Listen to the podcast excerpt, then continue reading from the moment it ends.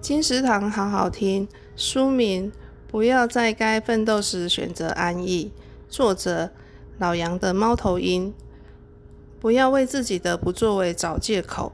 作者用犀利的文字来点醒正在迷惘、懒惰的人。想要有什么样的生活，都是经由自己的决定而进行。想要追求认为有意义的事，就要勇于尝试，勇于改变。会有无力感。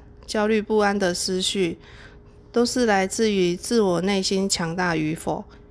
要怪罪外在环境变迁太快吗？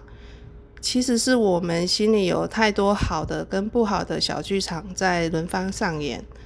大家都想过上好日子，但这个好要靠自己去努力，愿意尝试，愿意积极的去追求，而不是等待他人来告诉你答案。